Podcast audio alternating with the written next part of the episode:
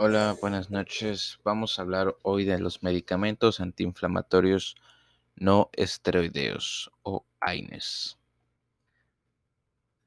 Los medicamentos antiinflamatorios no esteroideos, AINES, son una clase de medicamentos aprobados por la FDA para su uso como agentes antipiréticos, antiinflamatorios y analgésicos.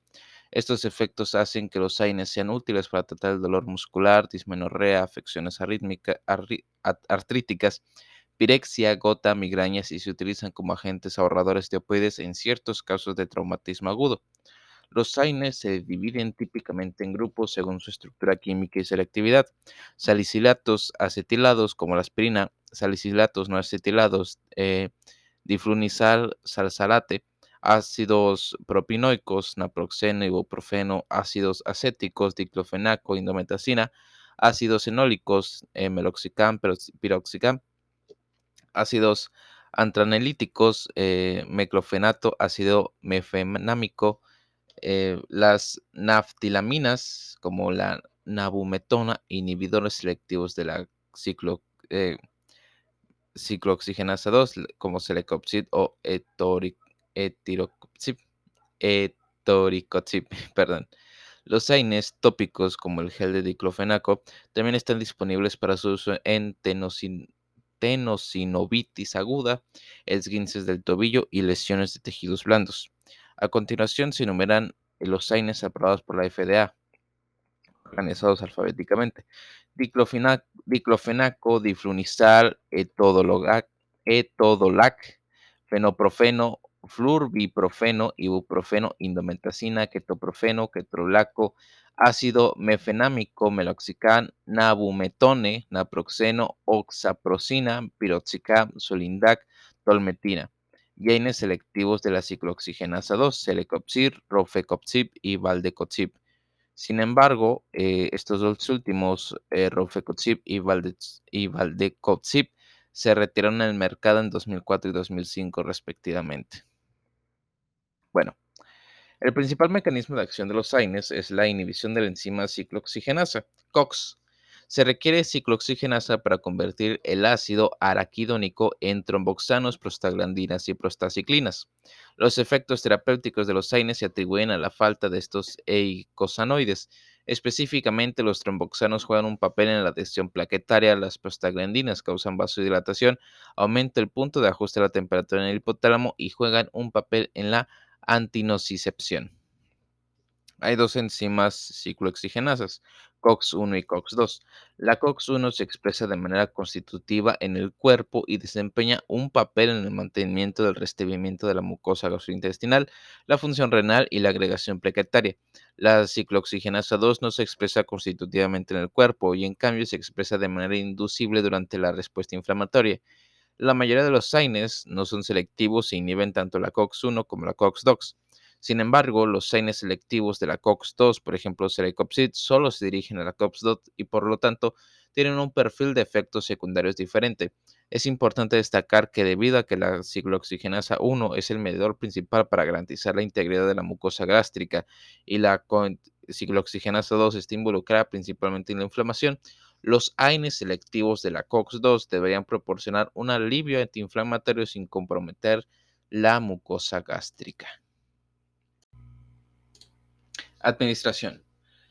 Por lo general, los AINES están disponibles en forma de comprimidos orales. Según el prospecto, la dosis de los AINES de venta libre más común es la siguiente.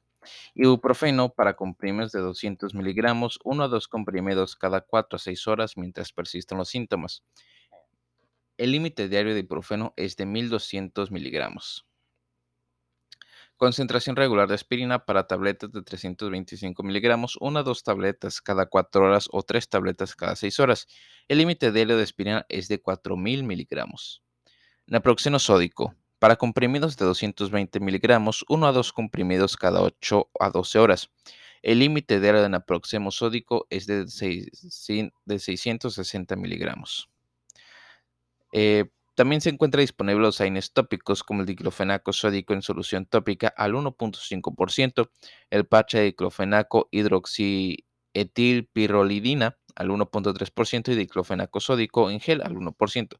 Son más útiles para tratar el dolor debido a lesiones de tejidos blandos y osteoartritis.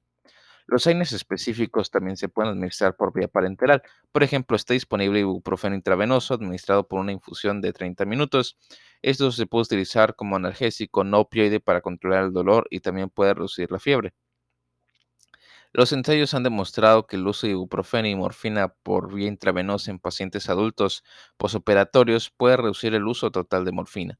Para el tratamiento de la pirexia, una dosis inicial de 400 miligramos y luego 400 a 100 o 200 miligramos cada 4 o 6 horas según sea necesario. Para el tratamiento del dolor, la dosis recomendada es de 400 a 800 miligramos cada 6 horas según sea necesario. El ketorolaco también está disponible para administración parenteral. Efectos adversos. Los AINES tienen efectos adversos bien conocidos que afectan la mucosa gástrica, el sistema renal, el sistema cardiovascular, el sistema hepático y el sistema hematológico. Es probable que los efectos adversos gástricos se deban a la inhibición de la ciclooxigenasa 1, que evita la creación de prostaglandinas que protegen la mucosa gástrica. El daño es más probable en un paciente que tiene antecedentes de úlceras pépticas.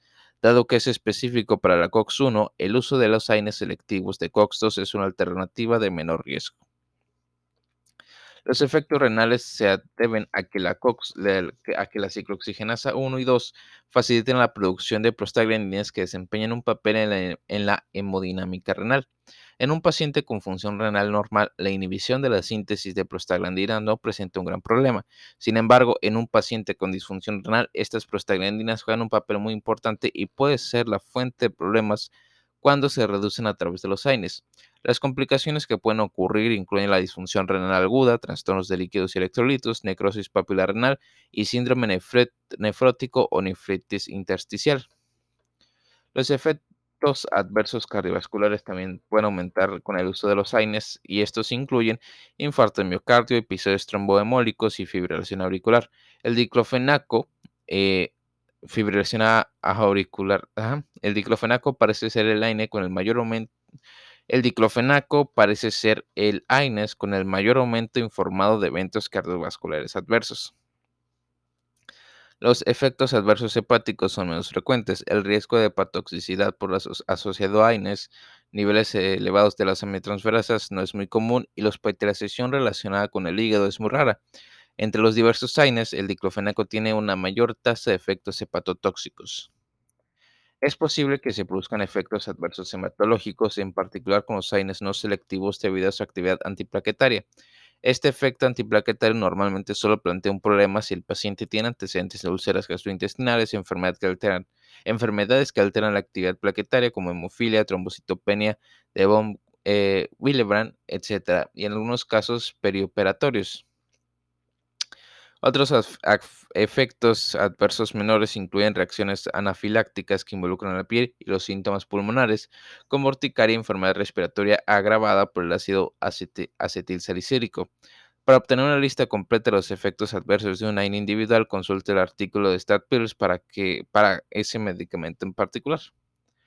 Contraindicaciones. Según el prospecto, los AINES están contraindicados en pacientes con hipersensibilidad a los AINES o hipersensibilidad a los salicilatos, así como en pacientes que han experimentado una reacción alérgica como urticaria o asma tras la ingesta de los AINES. Que sean, eh, las contraindicaciones se dan para también aquellos que se han sometido a una cirugía de injerto de derivación de arteria coronaria o durante el tercer trimestre de embarazo. Vigilancia. La monitorización recomendada incluye un hemograma completo, pruebas renales y un perfil hepático. Estas recomendaciones son del American College of Rheumatology para su uso en pacientes con artritis reumatoide que usan AINES de forma crónica y que no tienen comorbilidades y antecedentes de complicaciones. La monitorización es menos común en pacientes que no se consideran de alto riesgo en toxicidad por AINES. Sin embargo, los AINES están contraindicados o su uso requiere vigilancia en pacientes con problemas hepáticos o renales. Toxicidad. La toxicidad por AINES puede manifestarse como hemorragia gastrointestinal, hipertensión, hepatotoxicidad y daño renal. Por lo general, eh, la sobredosis aguda de los AINES es asintomática o tiene síntomas gastrointestinales insignificantes. Sin embargo, otros síntomas de complicaciones por toxicidad pueden inducir acidosis metabólica con brecha aniónica, coma, convulsiones e insuficiencia renal aguda. Además, los AINES pueden conferir daño gastrointestinal al inhibir la ciclooxigenasa 1, lo que provoca una disminución de la producción de la mucosa gástrica. La nefrotoxicidad también puede ocurrir con el uso de AINES porque estos medicamentos reducen los niveles de prostaglandinas que son esenciales para la vasodilatación de las arteriolas renales. Por último, la toxicidad neurológica puede presentarse con somnolencia, confusión, nistagmus, visión borrosa, diplopia y cefalea y tinnitus. Mejora de los resultados del equipo de atención médica. El público en general usa ampliamente los AINES debido a su amplia gama de indicaciones que se encuentran comúnmente. La educación del paciente sobre el uso de los AINES es un cuidado importante al que los proveedores deben prestar atención debido a los muchos efectos adversos posibles en múltiples sistemas de órganos diferentes. Debido a que estos efectos, adversos ocurren a una tasa mucho mayor en pacientes con, con comorbilidades específicas, es crucial que los médicos, enfermeras y farmacéuticos Presten mucha atención a la historia del paciente y eduquen al paciente en consecuencia sobre los riesgos y la dosificación. El médico tratante iniciará la terapia ya sea para un régimen a corto o largo plazo. El farmacéutico deberá verificar la dosificación y la administración y comprobar si hay interacciones farmacológicas potenciales.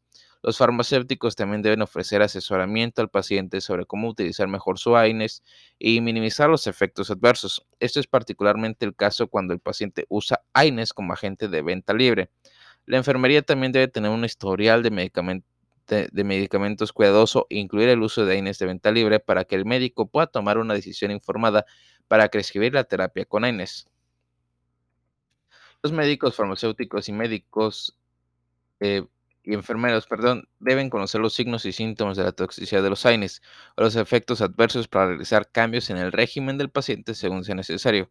El equipo de atención médica debe comunicarse y trabajar en conjunto para garantizar que cada paciente reciba la dosis adecuada para su afección y comorbilidad específica, lo suficientemente alta para la eficacia, pero lo más baja posible para reducir la incidencia de efectos adversos. A través del trabajo en equipo colaborativo interprofesional, la terapia con AINES puede conferir el máximo beneficio con mínimo de inconvenientes.